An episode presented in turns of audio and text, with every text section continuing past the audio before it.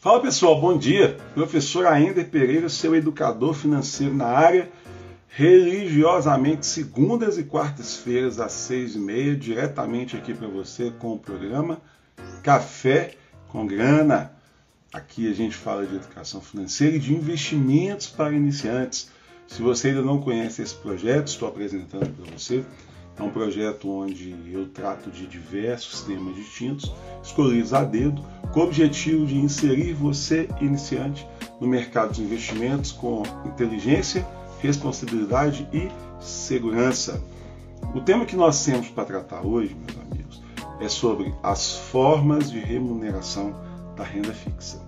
Mas antes, desejar um excelente café da manhã para vocês Desejar um excelente dia para vocês, que vocês tenham um dia iluminado, um dia abençoado, seus projetos possam dar certo, seus projetos possam acontecer e que você trabalhe muito, mas você trabalhe muito mesmo por eles. Acredite, se você trabalha em alguma empresa privada e nessa empresa que você trabalha você se dedica muito, muito, muito pelo salário, acredite, você está ajudando a enriquecer os donos da empresa, o que também não tem nada, nada de errado, absolutamente nada de errado. Mas quando você começar a fazer parte disso e pegar parte dessa dedicação e colocar para você, pode ter certeza que você iniciou um processo de enriquecimento próprio.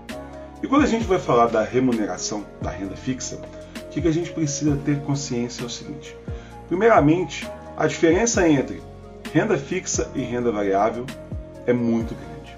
Por exemplo, na renda fixa, quando um banco pede dinheiro emprestado para você, é, você sabia que banco pede dinheiro emprestado para a gente? Nós crescemos acreditando que era só nós que pedíamos dinheiro emprestado para o banco. Afinal de contas, era a nossa cultura. Mas o banco também pede dinheiro emprestado para você. Porque qual que é o ciclo? O ciclo funciona exatamente assim. O banco pega dinheiro emprestado com você. O seu dinheiro ele vai ser colocado na conta de alguém como um cheque especial, por exemplo. O seu dinheiro vai ser entregue a alguém como um limite de crédito pré-aprovado, um, um financiamento imobiliário, um financiamento de automóvel. Porque você acha que o banco tira dinheiro de onde para poder emprestar para você?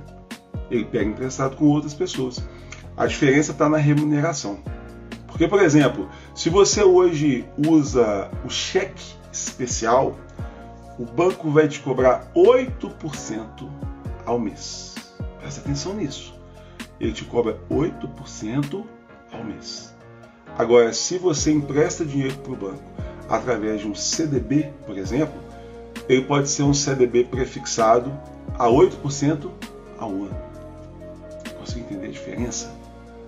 Quando o banco pega dinheiro emprestado com você, ele oferece uma remuneração pequenininha mas quando você pega dinheiro emprestado com o banco, aí você já devolve para o banco em forma de juros um percentual bem elevado. E é muito importante que você entenda, é muito importante que você entenda as formas de remuneração para que você possa fazer uma escolha inteligente na hora de investir o seu dinheiro. Então, basicamente, você vai ser remunerado de três formas: pré-fixado, pós-fixado e híbrido. Tem um story meu onde uma pessoa me fez uma pergunta sobre o que é o CDB e nesse último story eu expliquei o que é o CDB e falei dessas três remunerações. Por isso que eu me senti na obrigação de vir aqui hoje explicar para você que quer colocar seu dinheiro na renda fixa como que funciona isso. Vamos começar com o prefixado. Imagina, por exemplo, que você deixou o seu dinheiro na poupança. Embora eu bato o martelo que poupança não é investimento. Tá combinado? É um depósito de dinheiro onde o dinheiro fica armazenado, trazendo alguma rentabilidade. Como essa rentabilidade praticamente todas as vezes perde para a inflação, então não faz sentido chamar isso de investimento. Mas vamos lá. Hoje, com a taxa básica de juros a 9,25, a poupança ela está te remunerando meio por cento ao mês e pronto. Como está definido, então é pré-fixado. Você já sabe quanto que você vai receber ao final do mês. Vale a pena lembrar, vale sim, que a poupança, para você ver rentabilidade, o dinheiro, a partir do dia que ele foi investido, ele tem que completar um ciclo de 30 dias, tá bom? Se você tirar o dinheiro antes, se você for lá e mexer na poupança com 29 dias, o dinheiro sai do jeitinho que entrou e você não verá nenhuma rentabilidade. É o famoso mêsversário. Então leva isso em consideração. Então, por exemplo, imagine que você tem lá um CDB, que é um certificado de depósito bancário. Traduzindo, o banco pedindo dinheiro emprestado para você. Você vai procurar saber qual é a remuneração. Então o banco pode definir e falar, olha, esse CDB eu vou te pagar 11,4% ao ano. Pronto. Você já consegue fazer os cálculos e saber exatamente quanto você vai ganhar no final daquela aplicação. Porque esse CDB ele pode ter liquidez diária. O professor sempre quis saber o que é liquidez diária. Liquidez é o acesso ao dinheiro. Liquidez é a velocidade com que você acessa o dinheiro. Por exemplo, a maior liquidez de todas é o dinheiro no seu bolso, na sua carteira. Só pegar a carteira, abrir e pegar o dinheiro. Agora, a poupança ela tem uma baita liquidez. Simplesmente com o seu cartãozinho de débito você consegue acessar o dinheiro a qualquer instante, a qualquer momento. O Tesouro Direto também tem uma boa liquidez. Se você solicitar até as 14 horas, você recebe o dinheiro no mesmo dia, exceto fim de semana e feriado. Então, liquidez diária significa que se você colocar o dinheiro naquele CDB, você pode tirar o dinheiro a qualquer momento, todos os dias, desde que seja dia útil, não seja nem sábado, domingo, nem feriado. Então, quando um CDB tem liquidez diária, a rentabilidade dele, inclusive, ela fica bem menor.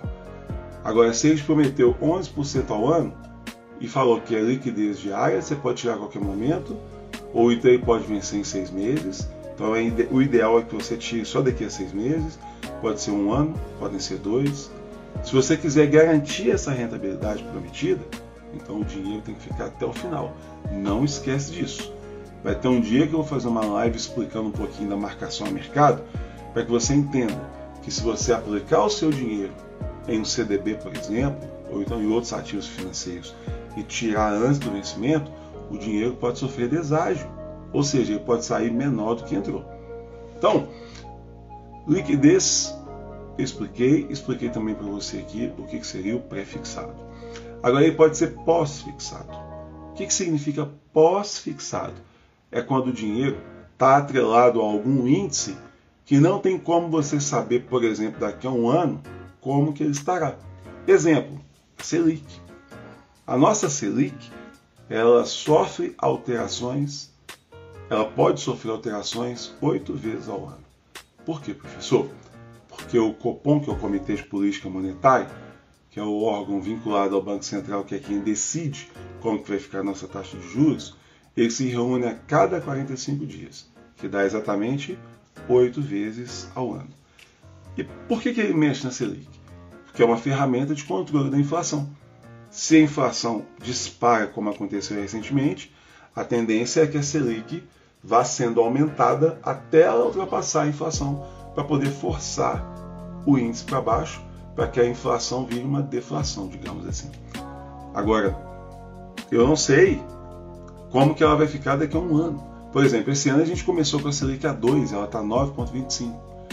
E de repente você investiu em um ativo financeiro que falou assim: ah, vou te pagar 100% da Selic. Então você só esse ano já experimentou 2%, 2,5%, 3,75%.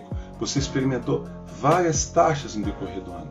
Então no pós-fixado, você só sabe o índice a que ele está atrelado mas você não tem condição de saber quanto é que você vai receber ao final. Você pode fazer estimativas, mas estimativa é diferente de garantia. Muito comum hoje é você ouvir que está atrelado ao CDI. Ah, o investimento tal vai te pagar 100% do CDI, 150% do CDI. Tem muitas promoções fazendo 200%, 300% do CDI. Tá, tudo bem.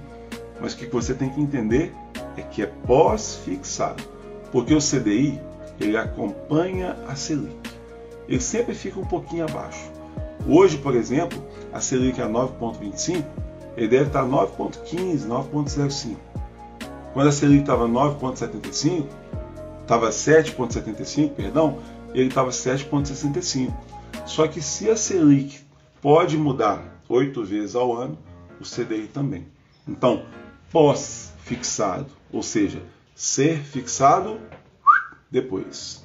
E tem a forma de rentabilidade que ela é híbrida. A híbrida, ela tem os dois ao mesmo tempo, tanto pós-fixado quanto pré-fixado. Por exemplo, o Tesouro IPCA+. Essa é uma modalidade do Tesouro que ela te remunera de duas formas. IPCA, que é o Índice de Preços ao Consumidor Amplo, também conhecido como a nossa inflação oficial, e esse mais é porque ele vai te dar um valor fixo depois. Imagine que você entre hoje no site do Tesouro Direto, você coloca tesourodireto.com.br, vai lá em títulos e preços, quando você clica, deixa eu ver como que está pagando o Tesouro Direto hoje. Aí você vai lá, Tesouro IPCA mais 5,4. O que, que significa isso, professor? Vamos dividir em duas partes. IPCA significa que ele vai te remunerar conforme a inflação. Essa é a parte do título que vai manter o seu poder de compra. Esse mais 5,4 é a parte pré-fixada. O IPCA é a parte pós-fixada. Por quê, professor? Porque você não sabe como vai ficar a inflação. Você não tem ideia de como a inflação vai ficar. Tem as estimativas do Boletim Focus. Mas para saber mesmo, a gente tem que esperar chegar a época para ver quanto a inflação realmente deu. Agora, o IBGE faz essa medida desse índice todos os meses, religiosamente. E a gente não sabe como vai ficar. Por isso que é pós-fixado. Então, toda vez que você investir em qualquer coisa que é IPCA mais alguma coisa, essa parte mais é fixa. Ah, esse 5.4 está garantido que eu vou ganhar? Esse está garantido. Se você ficar até o final, esse está garantido. E o IPCA está garantido? Está garantido também. Você só não sabe como que vai ficar. Tem que esperar acontecer. Agora, dessas três formas de remuneração, a única que traz rentabilidade real é a híbrida, que é o IPCA mais uma taxa. Por que, que é a única que traz uma rentabilidade real? Porque ela repõe o seu poder de compra, porque parte da rentabilidade dela é exatamente a correção da inflação. Então, esse 5,4 você pode considerar como rentabilidade real. Por quê? Porque não precisa deduzir da inflação. Nas outras duas, que é 100% do CDI, por exemplo, na outra te ofereceu 10, 11% ao ano, é rentabilidade nominal. Em todas as duas, a gente tem que deduzir a inflação primeiro para depois saber qual que foi a nossa rentabilidade real. Então, nessas formas de rentabilidade na renda fixa, você já consegue se situar bem, já consegue ter uma noção legal pra caramba do que que você vai fazer com seu dinheiro, de quais ativos são mais interessantes conforme a sua estratégia, conforme o seu objetivo, e você já consegue inclusive medir qual que é o seu retorno e se esse retorno está alinhado com as suas expectativas. Entendido isso, nós já conseguimos dar um grande passo para que nós possamos entender os ativos financeiros do mercado, que basicamente seriam CDB, debentures, LCLH, CRI, CRA, nós temos LCI, temos LCA e Tesouro Direto. São os principais ativos de renda fixa que você precisa dominar para que você possa entender qual que é a relevância deles na sua vida e qual que é o espaço que eles vão ocupar na sua carteira. Combinado? Uma das coisas que me deixam muito satisfeito de fazer o café com grana é que você tem a oportunidade de logo de manhãzinha se informar sobre o mercado financeiro, entender alguns termos que realmente às vezes você tem muita, mas muita dificuldade de entender, porque só acabam sendo divulgados quando algo de maravilhoso está acontecendo com esses ativos. E a gente consegue também ter esse encontro legal, onde eu consigo fazer aquilo que está dentro do meu propósito, que é ajudar iniciantes a investir com qualidade, investir com competência e realmente buscar aquilo que vai trazer para você, eu acredito que muita felicidade, que é a independência financeira. Tá bom?